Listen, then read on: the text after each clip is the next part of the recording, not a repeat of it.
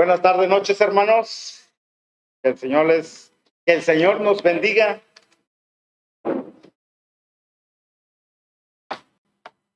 Como comentario de nuestro hermano, gracias a Dios por su presencia. Bien, pues este esta tarde, hermanos, vamos a seguir con los estudios que nuestro pastor ha estado eh, abordando. Estamos abordando los temas de las bienaventuranzas, hermanos. En el capítulo 5 de Mateo, el Evangelio según Mateo, capítulo 5,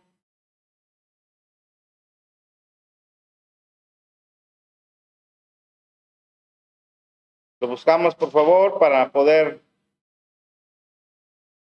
dar una lectura de esta porción de la palabra de Dios, capítulo 5 de Mateo, del versículo 3 al versículo 12. Mateo, versículo 3, 5, capítulo 5, versículo 3 al 12. Conforme lo van encontrando, se van poniendo de pie le vamos a dar una lectura este antifonal, también le llaman. Leo el versículo 3, ustedes el 4, y así vamos a darle lectura a esta porción de la palabra de Dios, las bienaventuranzas, el sermón del monte, también llamado, Dice la palabra de Dios, versículo 3, capítulo 5 de la, del Evangelio según Mateo, San Mateo, dice la palabra de Dios, bienaventurados los pobres en espíritu, porque de ellos es el reino de los cielos.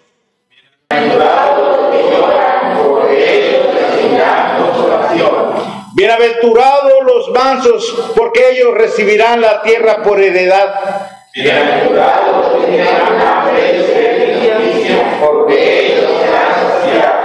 Bienaventurados los misericordiosos, porque ellos alcanzarán misericordia. Bienaventurados Bienaventurados los que padecen persecución por causa de la justicia, porque de ellos es el reino de los cielos. Bienaventurados por causa ¿Me brinqué uno? Perdón, lo, vamos a repetir de ahí en adelante. Bienaventurados los pacificadores, porque ellos serán llamados hijos de Dios. Bienaventurados que Dios por causa de justicia, porque ellos es reino de los cielos. Bienaventurados sois cuando por causa os vituperen, por mi causa os vituperen y os persigan y digan toda clase de mal contra vosotros, mintiendo. Gozaos y alegraos, porque vuestro galardón es grande en los cielos, porque así persiguieron a los profetas que fueron antes de vosotros. Oremos. Qué bueno eres, Padre Santo, por tenernos aquí. Gracias, Señor, porque escuchando la lectura de introducción a este servicio, reconocemos nuestras maldades, cómo éramos antes y cómo éramos hoy, quienes nos convertimos hace poco, hace un buen tiempo. Gracias Señor por tu misericordia, por tu gracia, por ese favor inmerecido, Señor, de darnos la salvación a través de Jesucristo. Bendito sea, Señor, en esta noche tú seas glorificado con nuestras vidas. E, que en esta noche, Señor, tú veas el gozo que hay en nuestro corazón de aprender más de ti, de conocerte mejor, porque eres un Dios vivo, Señor. Y te manifiestas a través de tu palabra, te manifiestas a través de tu Espíritu Santo, te manifiestas a través de quien tú usas, Señor, para la enseñanza para la predicación. Por eso, Señor, ponemos en tus manos en esta noche y te rogamos que tú trabajes en nuestros corazones. Ayúdanos, Señor. Por nuestras propias fuerzas no podemos hacer nada, Señor. Nada absolutamente. Tú eres el que nos inyecta, Señor, ánimo en nuestras vidas para seguir adelante. Estamos pasando tiempos difíciles, tiempos peligrosos, pero tú vas delante de nosotros, Señor, en esta batalla, en este mundo. Gracias, Señor, porque tú nos has puesto como sacerdotes y reyes en el futuro. Y ahora somos embajadores tuyos a través de Jesucristo. Bendito sea, Señor, en el nombre de Jesús. Te lo rogamos y pedimos. Amén. Pueden sentarse, hermanos. Qué bonita porción, hermanos, de, de la palabra de Dios. Toda la palabra de Dios es preciosa, pero más de alguno tiene cierta inclinación, ¿verdad? Por ciertos pasajes que, pues, nos identificamos, nos exhorta, nos aconseja, nos anima.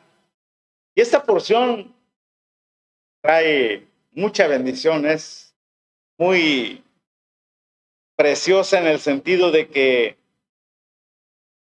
¿qué debes de hacer tú para ser bienaventurado? Bienaventurados los pobres en espíritu, porque de ellos es el reino de los cielos. Vean. Piénsenle, medite en esa, en esa porción. Bienaventurados los que lloran, porque ellos recibirán consolación. ¿Se identifica con alguno de esos dos para empezar? Bienaventurados los mansos porque ellos recibirán la tierra por heredad. Bienaventurados los que tienen hambre y sed de justicia porque ellos serán saciados. Bienaventurados los misericordiosos porque ellos alcanzarán misericordia. Y pongan atención a este. Bienaventurados los de limpio corazón porque ellos verán a Dios. Ah, qué bonito. ¿eh? Dice la palabra de Dios. Los de limpio corazón van a ver a Dios. Qué tremendo pasaje, hermanos, como para poder analizarnos un autoanálisis, una, uno, un, un autoexamen nuestro. ¿Cómo andamos delante de Dios? ¿Cómo andamos delante de Dios? Y ahora el nueve, bienaventurados los pacificadores, porque ellos serán llamados hijos de Dios. Y el 10, 11 y 12. Bienaventurados los que padecen persecución por causa de la justicia, porque de ellos es el reino de los cielos. Bienaventurados sois cuando por mi causa os vituperen y os persigan y digan toda clase de mal contra nos, vosotros mintiendo. Gozaos y alegraos, porque vuestro galardón es grande en los cielos, porque así persiguieron a los profetas que fueron antes de vosotros. ¿Qué les llama la atención de esta porción que acabo de leer? Estos tres versículos. ¿Algo que les llame la atención?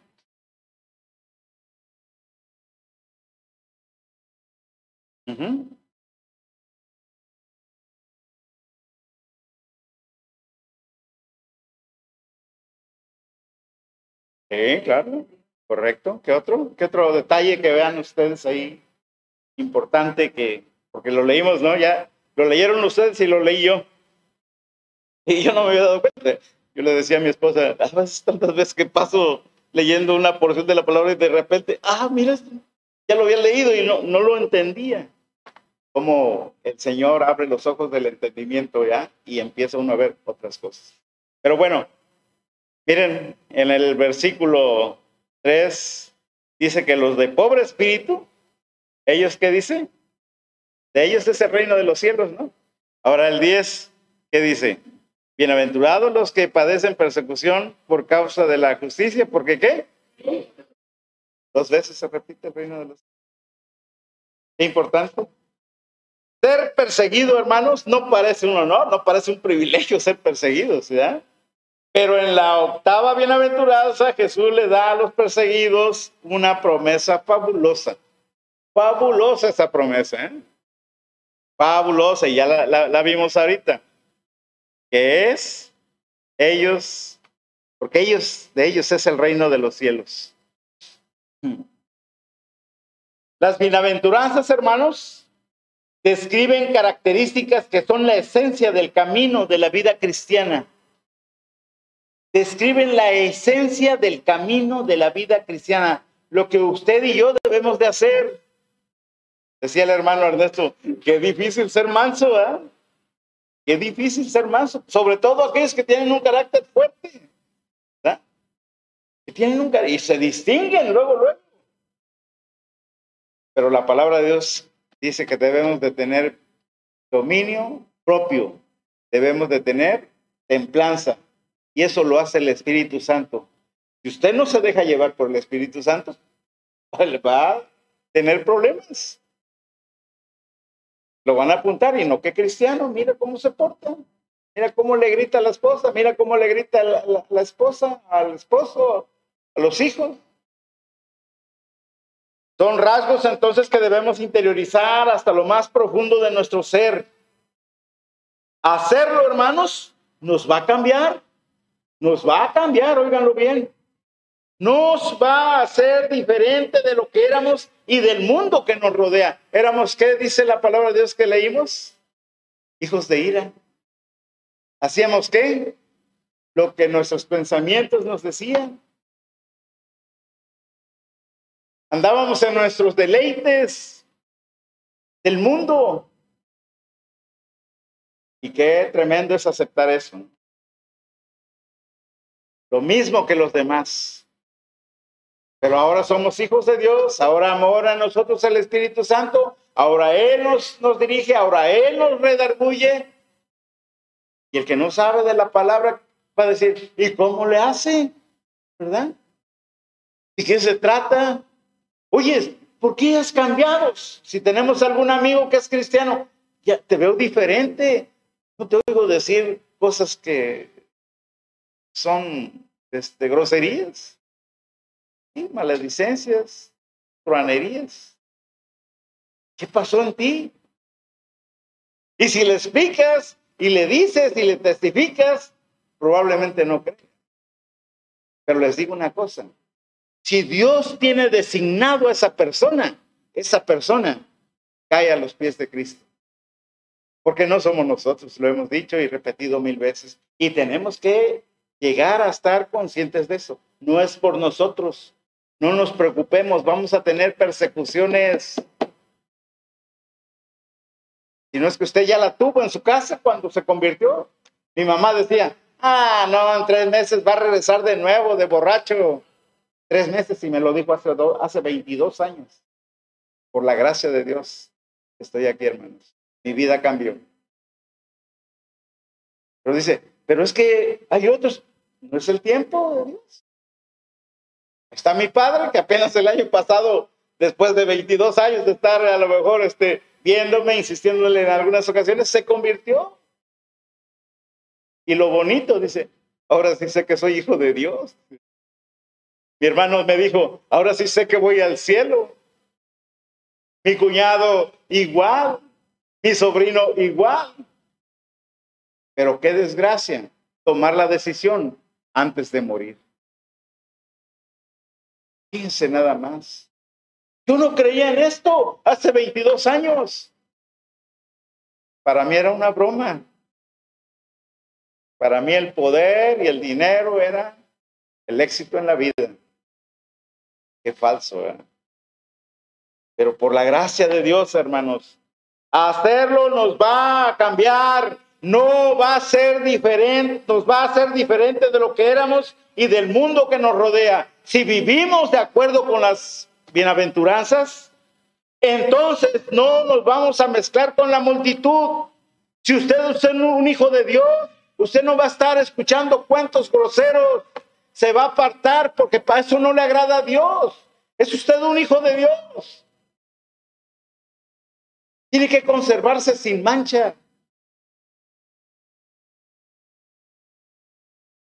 Si vivimos un estilo de vida de acuerdo a Dios, será imposible no destacarnos de todos aquellos que viven según el mundo. Nos destacamos, hermanos. Somos diferentes, lo hemos dicho una y mil veces, y hay que repetirla porque no nos llega el conocimiento, no nos cae el 20.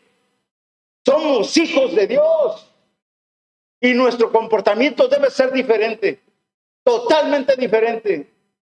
Mira, ¿te acuerdas de él? ¿Cómo era? Y mira, ya cambió. Así dicen muchos hermanos que se han distinguido por eso, por su, por su andar cristiano correcto. Y esta diferencia, hermanos, ese cambio que ha tenido usted y he tenido yo, puede traer dificultades. Ser diferente, especialmente de una manera de acuerdo a Dios, puede traer persecución. Por la gracia de Dios vivimos en un país donde hay libertad, pero no se han dado cuenta que poco a poquito la maldad está cayendo, está cayendo hasta en la Cámara de Diputados, en la Cámara de Senadores, en los gobiernos del Estado. Poco a poquito, hermanos, poco a poquito. No duden que dentro de poco aquí, si alguien se queja, este, hay que cerrar esa iglesia porque le molesta al vecino. Gracias a Dios ahorita no ha sucedido eso, ¿eh? Pero puede llegar ese momento. Porque se empiezan a aceptar leyes que permiten eso. Ven ahí los, los homosexuales. ¿Se dan cuenta de eso? Es tremendo, hermanos, la verdad. Lo escuchamos, lo vemos en el periódico, lo vemos en la televisión, pero pasa desapercibido a veces. Se nos ha mostrado todo esto muy familiar ya, ya, muy familiar. Vean cómo poco a poquito, ¿verdad? Está avanzando la, la, maldad, poco a poco, insensiblemente está llegando a nuestros hogares, incluso dentro de las iglesias a veces. Tengamos cuidado, hermanos. En la, aventura, en la bienaventuranza final, Jesús dijo, que dijo en el, en el 8, hermanos, perdón, en el 10, por causa de la justicia. Porque de ellos es el reino de, de los cielos. Esta es una promesa de bendición para aquellos que sufren por hacer lo correcto. Jesús advirtió que sus seguidores iban a ser perseguidos. Dice, ¿qué dice el, el, apóstol Juan ahí en el Evangelio según San Juan 15, 20, hermano? Evangelio según San Juan 15, 20. ¿Qué dice la palabra de Dios al respecto? San Juan 15, 20. El siervo no es mayor que su Señor. También a nosotros. Si a Jesús lo persiguieron, a Jesús, el Dios encarnado, el Dios hombre, lo persiguieron, lo maltrataron, lo crucificaron. Veamos que la bendición en, Mateo también es una promesa para los que son perseguidos por justicia, hermanos. No para los que son perseguidos por sus pecados o por su falta de tacto. No. Por ser rectos, por andar proclamando el Evangelio. Mateo 5.10, ¿qué dice? Otra vez.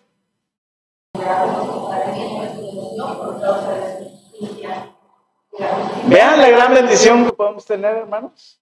Debemos estar seguros de que hablemos, hablamos la verdad en amor y no de una manera equivocada, que nos va a poner en evidencia de una manera negativa a nosotros o a aquellos que comparten nuestras creencias. ¿A usted le dijeron en algún momento, aleluya, hermanito? Ah, ya, la, que vas a la iglesia con tu Biblia, burlándose. No me gusta a veces hacer comentarios de lo que a veces nos pasa, pero a veces es necesario porque necesitamos una, una experiencia, saber una experiencia para poder resistir lo que a veces estamos pasando. Yo me acuerdo que uh, cuñado me decía, ah, Juan el Bautista, o de una manera burlona. Yo lo saludaba, ah, hola. Ay, este, esto, ay, el otro, burlonamente. Y la verdad, no me molestaba en lo absoluto. Me entristecía, hermanos. Porque ahora yo ya conocía lo que es de este lado, las cosas de Dios. Y él no las conocía. Cuando él las conoce, se dan cuenta cómo es el cambio. Se dan cuenta. Sí, es cierto, ¿verdad? Pero desafortunadamente a veces es en la necesidad cuando nos acercamos al Señor. Lo buscamos cuando tenemos problemas. Lo buscamos cuando estamos pendiendo de un hilo. Cuando sufrimos económicamente, cuando sufrimos en el matrimonio, con los hijos, y ahí estamos de, de labios para afuera, ay Señor. O a lo mejor desde el corazón.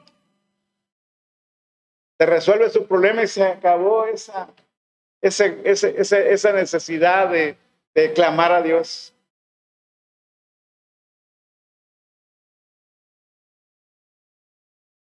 Debemos estar seguros de que hablamos la verdad en amor y no de una manera equivocada, que nos va a poner en evidencia de una manera negativa a nosotros o a aquellos que comparten nuestras creencias. Porque a veces somos mal ejemplo, hermanos. Mal ejemplo para los que no conocen al Señor. Decimos que somos cristianos y andamos haciendo cosas indebidas. Decimos que somos cristianos y andamos por aquí, por allá donde no debemos. Eso no hace un hijo de Dios. Y lo que hacemos es que nos estén apuntando con el dedo. Que muy cristiano. Mira. Y a veces en la iglesia somos unos y fuera de la iglesia somos otros. Y no debe de ser así, hermanos. Usted es cristiano en la iglesia y fuera de la iglesia. Lo decíamos en la mañana, en su escuela, en su trabajo, en su empresa o la profesión que tenga. Usted es un médico cristiano, es un abogado cristiano, es un enfermero cristiano, es un carpintero cristiano, es un técnico cristiano. Porque ¿cuál sería la vergüenza? La palabra de Dios nos enseña que no debemos avergonzarnos del Evangelio de Dios. ¿Eh? Porque es poder para salvación. Y si usted y yo ahora somos salvos, entonces necesitamos hacer buenas obras. Pero por ser salvos, no por ganarse el cielo, el cielo ya lo tenemos ganado.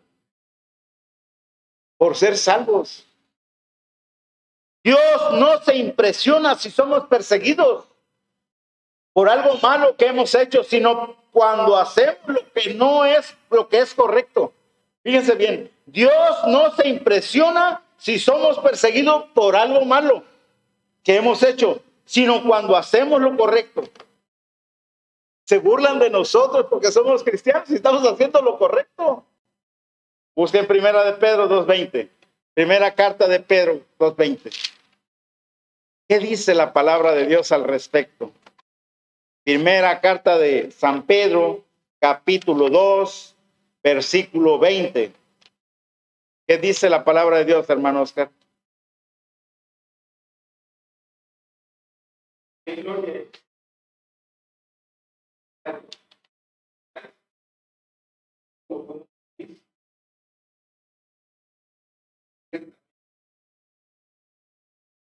¿No le anima eso, hermanos? De lo que estamos diciendo. Pues ¿Qué gloria es si pecando sois abofeteados y lo soportáis? Mas si haciendo lo bueno sufrís y lo soportáis, esto ciertamente es aprobado delante de Dios. Dios aprueba lo que hace usted correctamente, hermanos. Así que, ¿cuál es el miedo? No tenga temor. Cuando hacemos algo, hermanos, y nos dicen que nos puede suceder algo porque lo hicimos, Seamos temerosos si lo hicimos. Pero si no lo hemos hecho, ¿por qué temer? Si estamos haciendo aquí lo correcto, ¿por qué tener temor? En el amor no hay temor, dice la palabra de Dios. Los cristianos han padecido un dolor insoportable y un gran sufrimiento personal por la verdad de Dios. Porque de ellos es el reino de los cielos, dice la palabra de Dios. La promesa para aquellos que son perseguidos por vivir de acuerdo al camino de vida de Dios es la misma promesa que se le hace a los pobres en espíritu, lo que comentamos al, al inicio. La profecía, el reino de los cielos es una de las principales promesas de la Biblia. La profecía revela que Dios está llamando a las personas para que sean reyes y sacerdotes en el reino más grande de todos los tiempos. Usted y yo vamos a ser reyes y sacerdotes en el milenio, donde va a reinar el Señor Jesucristo por mil años, hermanos. A lo mejor usted y yo vamos a ser gobernadores de algún lugar en esos tiempos, reyes en algún lugar en esos tiempos. Veamos capítulo 5 de Apocalipsis. Apocalipsis capítulo 5. ¿Qué dice la palabra de Dios al respecto. Apocalipsis capítulo 5, versículo 10. ¿Qué dice la palabra de Dios, hermana Mayra?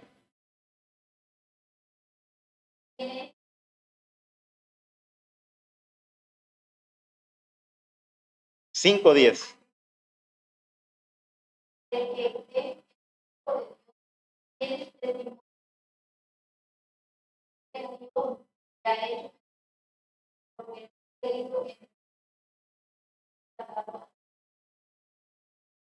Apocalipsis, alguien.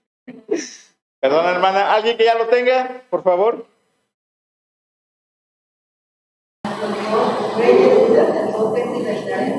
Vean.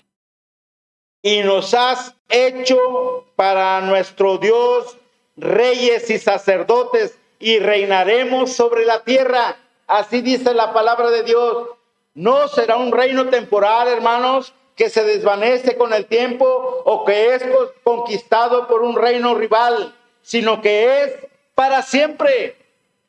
Es para siempre este reino en el que vamos a habitar y en el que vamos a, a estar gobernando juntamente con nuestro Señor Jesucristo. Miren lo que dice Daniel 2, 44, 45. Daniel capítulo 2, versículo 44 y 45. ¿Y alguien ya lo tiene? 44, 55. 2, 44, 55.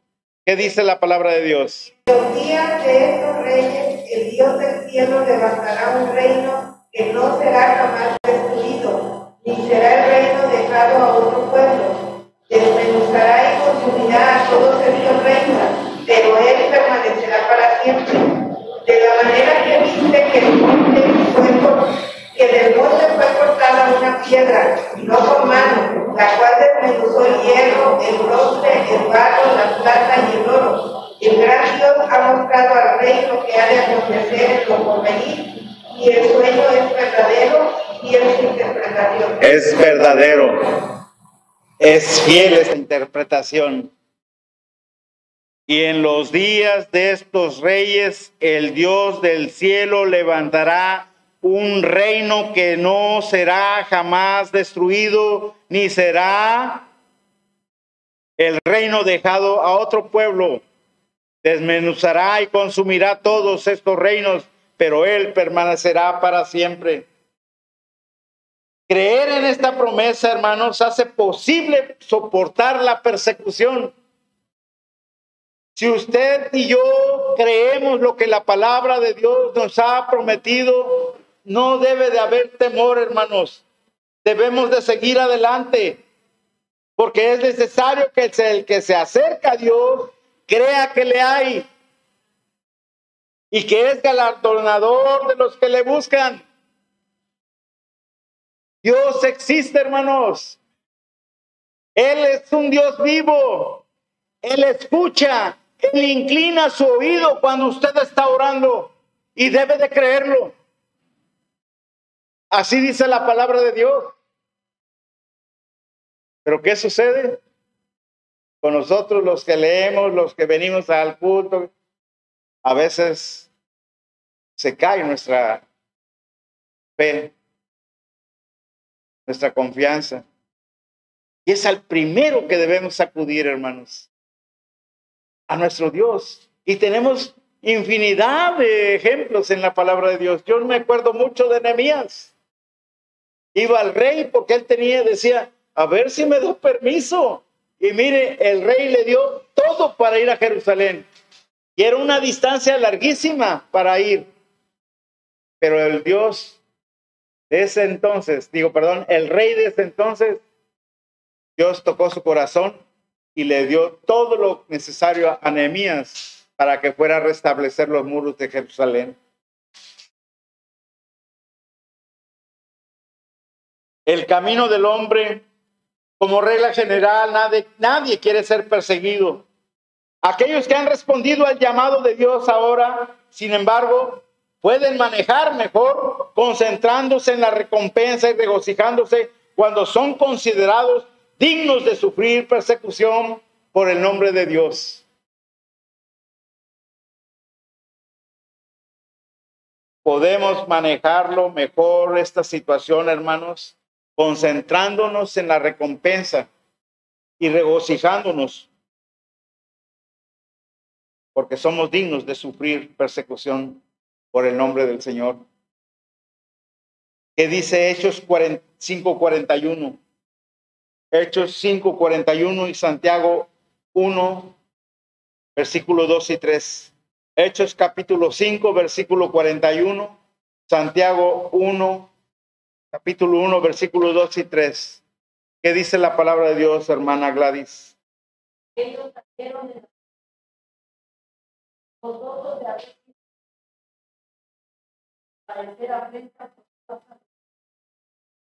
dignos por causa del nombre. Lo querían que hicieran otra cosa, pero ellos dijeron no. ¿Qué dice Santiago 1, 2, 3? Hermana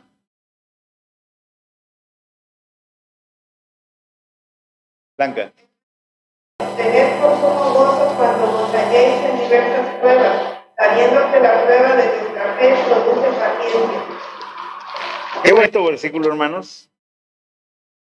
Yo creo que son de los versículos que tienen que tener este memorizados, porque eso nos alienta a seguir adelante, a resistir los embates del, del maligno, a resistir los embates de las personas que nos agreden, Hermanos míos, dice la palabra de Dios, tened por sumo gozo cuando os halléis en diversas pruebas.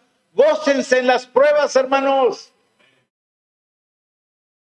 Gócense en las pruebas, dice la palabra de Dios, sabiendo que la prueba de vuestra fe produce paciencia. Esa prueba, hermanos, a veces es para crecer para crecer. Es necesario a veces experimentar ciertas cosas para crecer. Les digo una cosa, Dios pone pruebas, hermanos, ¿eh? Dios pone pruebas, no los tienta. El que tienta es el diablo, Dios prueba. A ver, Juan, a ver si es cierto que eres muy cristiano. Este día hace mucho frío y tienes que ir a Zacatlán, a ver si te paras como siempre, cinco y media de la mañana y vete a bañar y, y, todo el curso del camino, llegar allá más frío todavía. Qué bonito sería quedarse acostadito en la cama, bien calientito, hermanos. Estoy enfermo, no voy a poder ir.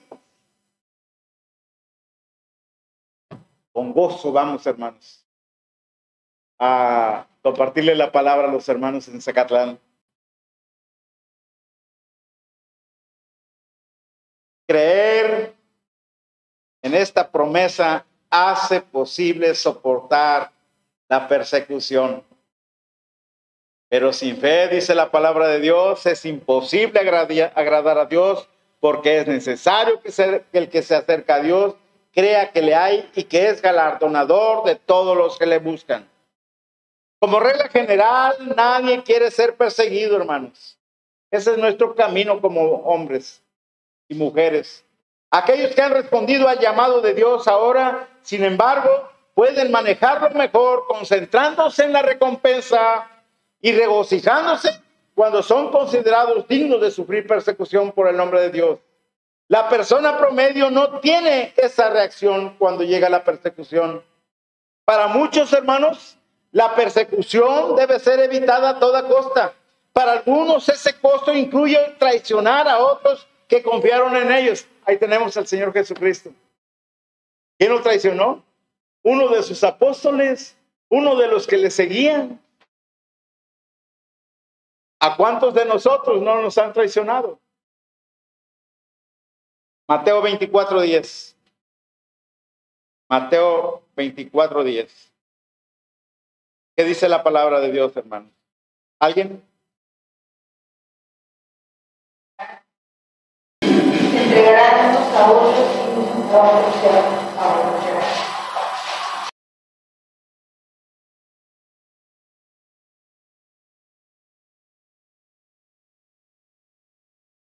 Una respuesta más común a la persecución es comprometer y abandonar sus propios principios. Esto fue ilustrado, hermanos, por el rey Saúl, quien desobedeció a Dios para ganar el favor del pueblo. Desobedeció a Dios para ganarse el favor del pueblo. Miren lo que dice primera de Samuel 15, primera, primer libro de Samuel 15, versículo 18. Primer libro de Samuel 15. Primer libro de Samuel, capítulo 15, 18 al 23. Miren lo que dice. Y Jehová te envió a una en misión y dijo, ve, destruye a los pecadores de Amalek y hazles guerra hasta que los acabes porque pues no has oído la voz de Jehová, sino que vuelto al botín has hecho lo malo ante los ojos de Jehová. Y Saúl respondió a Samuel, antes bien he obedecido la voz de Jehová y fui a la misión que Jehová me envió y he traído a Agag, rey de Amalek, y he destruido a los amalecitas. Mas el pueblo tomó del botín ovejas y vacas, las primicias del anatema, para ofrecer sacrificios a Jehová, tu Dios, en Gilgal. Y Samuel dijo, ¿te complace Jehová tanto en los holocaustos y víctimas como en que se obedezca las palabras de Jehová? Ciertamente el obedecer es mejor que los sacrificios y el prestar atención que la grosura de la carne. Cuando comienza la persecución, hermanos, la gente le resulta fácil apresurarse a volver a la comunidad del mundo y abandonar el camino de vida de Dios. ¿Cuántos de nosotros no tienen conocidos que han sido cristianos y de repente, ¡pum!, dejan, apostatan de la fe Qué terrible es cuando un hombre cristiano se enamora de una mujer que es del mundo y la mujer lo atrae y lo separa de la vida cristiana. Qué tremendo, hermano, ¿sí? A veces es difícil de comprender eso. Y dices tú, no es posible. Mira. No sé si a ustedes algún día les platiqué, una vez que fui a Ecatepec, nos, nos invitaron a compartir la palabra por allá en una misión. Y me puse a platicar con uno de los varones de, la, de, la, misión. Y ya le pregunté, oye, si tú cómo te convertiste? Dice, ah, es que mi esposa me trajo, dice. Me invitaba y me invitaba y yo no quería ir, pero ya dije, no, lo voy a acompañar. Y no, dice, entendí las cosas de Dios. Digo, ¿y tu esposa? Ella ya no viene, dice. Se enoja cuando vengo. Dice nada. Y estoy seguro que a más de uno de ustedes tiene esa, esa, ya, esa experiencia de gente que ha pasado así. ¿Qué significa ser perseguido por causa de la justicia? La persecución puede tomar muchas formas. Incluye ser acosado, excluido por sus creencias religiosas. ¿A cuántos no les ha pasado así, hermano? Que por ser usted cristiano no le den un contrato, no le, no lo dejen trabajar en tal lugar. Los cristianos también han padecido un dolor insoportable y un gran sufrimiento personal por la verdad de Dios. Pablo escribió algunas de sus pruebas y sufrimientos que van desde permanecer en prisión, recordémoslo, hasta ser golpeado y apedreado. El apóstol Pablo, el apóstol Pablo, hermanos. Si no me lo creen, abran sus Biblias o pasen ahí a la segunda carta a los Corintios, capítulo 11. Segunda carta a los Corintios, capítulo 11. Segunda carta a los Corintios, capítulo 11, versículos 23 al 33. Vamos a ponernos de pie, hermanos, ya casi termino. Traía las dos bienaventuranzas, pero no quiero que se me cansen mucho, quiero que sigan gozosos. Segunda carta a los Corintios, capítulo 11, versículo 23 al 33. 11 del 23 al 33, todos unidos. ¿Qué dice la palabra de Dios?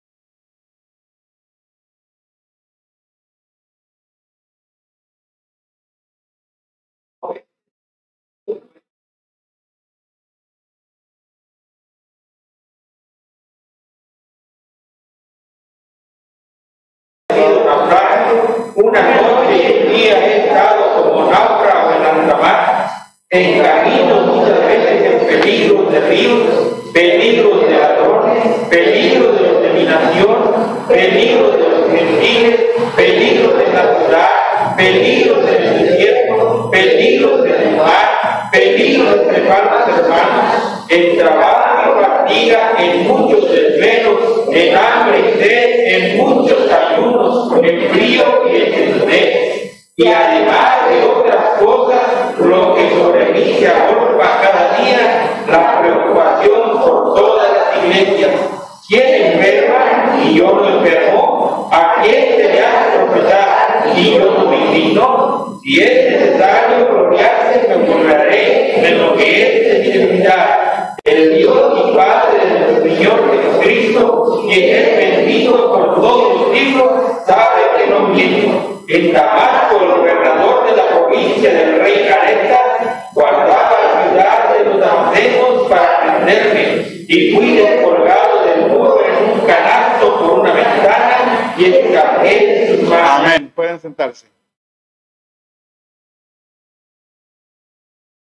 Serie de sufrimientos que tuvo el apóstol Pablo, de, todo, de todos estos que él ah, dejó dichos, escritos, ¿con cuál, de uno de, ¿con cuál de ellos se identifica? ¿Con cuáles de estos sufrimientos se identifica, hermano? Con el paso de los siglos, la persecución no se hizo más fácil. Los cristianos fueron, fueron, expulsados de sus casas, masacrados en las aldeas, incluso lanzados a los leones y quemados en las hogueras. En el mundo occidental moderno, la persecución adopta generalmente la forma de la pérdida del empleo, el acoso o la intimidación en el trabajo o en la escuela. En algunas áreas del mundo, sin embargo, ser seguidor de Cristo conlleva la pena de muerte y las profecías bíblicas muestran que tal persecución violenta se extenderá por todo el mundo en los tiempos del fin. Termino. Jesucristo profetizó acerca de un tiempo que será peor que cualquier otro. Y esto incluye, hermanos, la persecución de su pueblo. Busquen Mateo 24 y ahí vamos a terminar.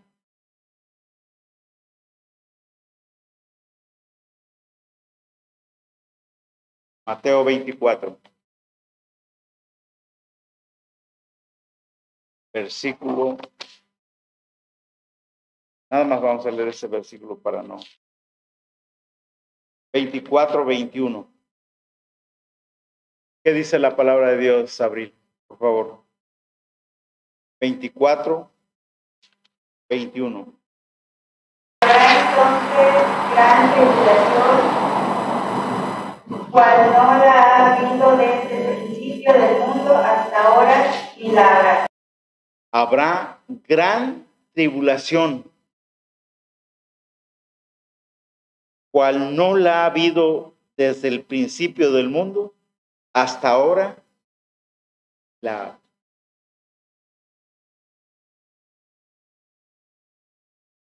Se acerca un tiempo en que la persecución de la iglesia, hermanos, de la iglesia de Dios, será tan severa que será un asunto de vida o muerte. Ya está ocurriendo, ya está pasando en otros lugares.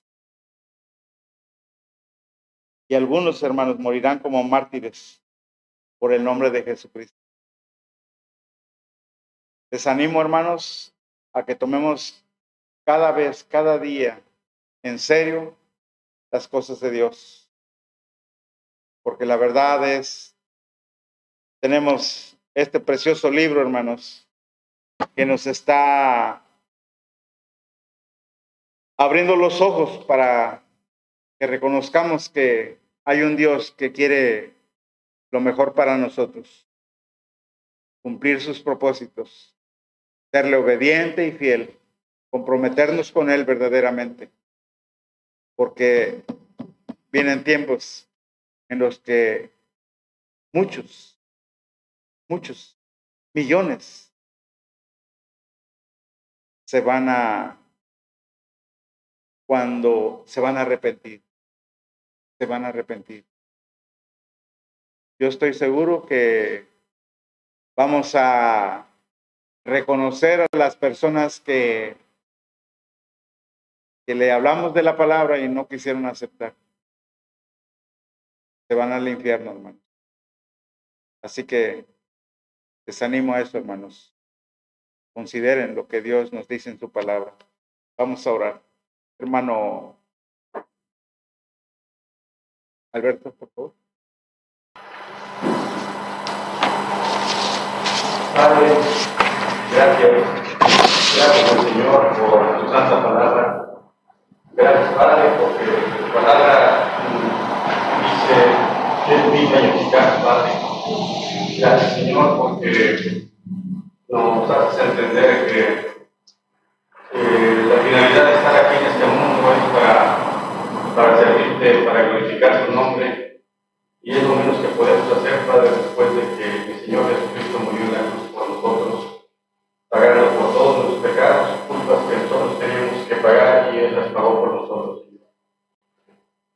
Y lo menos que lo que nos pides tú es demasiado poco a comparación de lo que has hecho para salvarnos, Padre.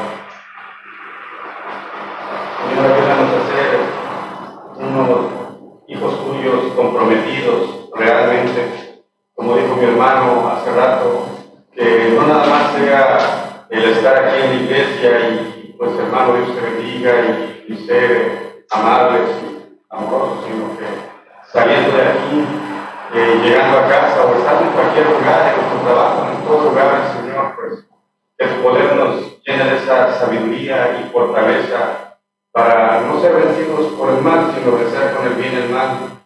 Y de esa manera, Padre, poder llegar a todas aquellas personas que todavía no han conocido de tu palabra, que no han, que no han aceptado a Cristo como Salvador.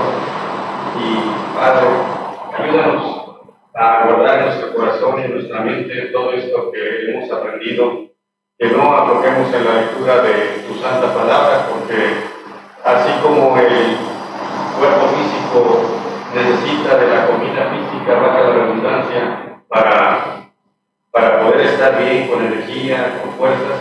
Así el Espíritu Santo que mora en nosotros, Padre, necesita de tu santa palabra, Padre, para poder, para poder hacer lo correcto ante tus ojos, para saber hablarle a la gente, para poder acordarnos de, de, de todos los beneficios que nosotros tenemos gracias a ti, para que los demás puedan tener, Padre. Y, Señor, te suplicamos, danos mucha sabiduría para poder hablarle a esas almas perdidas, que no, que no aflojemos, que perseveremos y que no dejemos de orar por ellos. Y Padre, eh, produce en nuestro corazón, Señor, así el querer como el hacer, porque en tu palabra dice que todo esto tú puedes hacerlo en, en nuestro corazón y en nuestra mente, porque tu voluntad es buena, agradable y perfecta, Padre. Amén. Señor, gracias, gracias, Señor, por, por tu santa palabra. Te pido, Padre, bendice a mi hermano expositor de la misma y sigue dando sabiduría, Padre, para que pueda él eh, seguir compartiendo con nosotros. Sí, Señor. Que tu poder le fortalezca, no solamente a él, sino también a su esposa, Padre, porque ese trabajo que hacen cada fin de semana se oye fácil, se oye bonito y todo. El problema es llevarlo a cabo, realmente aplicarse, Señor. Ayúdanos, Señor, a valorar ese esfuerzo que hace este matrimonio, Padre, y que poder les multiplique bendiciones y que tu poder les llene de mucha fortaleza espiritual y física. Sí, Señor. En el precioso nombre de nuestro Señor Jesucristo que lo explicamos. Amén. Amén. Gracias, hermanos. El Señor les bendiga. Amén.